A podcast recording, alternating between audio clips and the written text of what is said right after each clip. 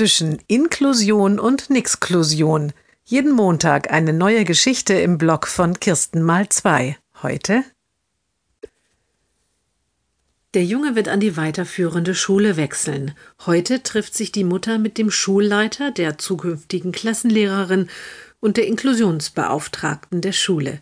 Es wird besprochen, welche Maßnahmen und besonderen Vorkehrungen getroffen werden müssen.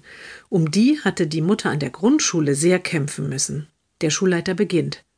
Sie hatten ja bereits im Vorgespräch angeführt, sagt er zur Mutter, dass sich ihr Sohn ab und zu auf einer Liege ausruhen muss. Wir haben überlegt, dass wir das hintere Zimmer der Bibliothek dafür nutzen könnten. Die Mutter nickt. Eine einfache Liege reicht. Und zur Turnhalle führen zwei Stufen hoch, fährt der Schulleiter fort. Das ist natürlich nicht günstig.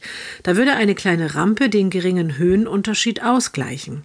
Das ist alles sehr gut, fasst die Mutter zusammen. Dann habe ich also Ihre Zustimmung, eine Liege im Bibliotheksraum aufzustellen und mich zu erkundigen, wie wir am besten eine Rampe installieren lassen können? Nein, sagt die Inklusionsbeauftragte lächelnd. Darum kümmere ich mich natürlich. Das ist doch mein Job.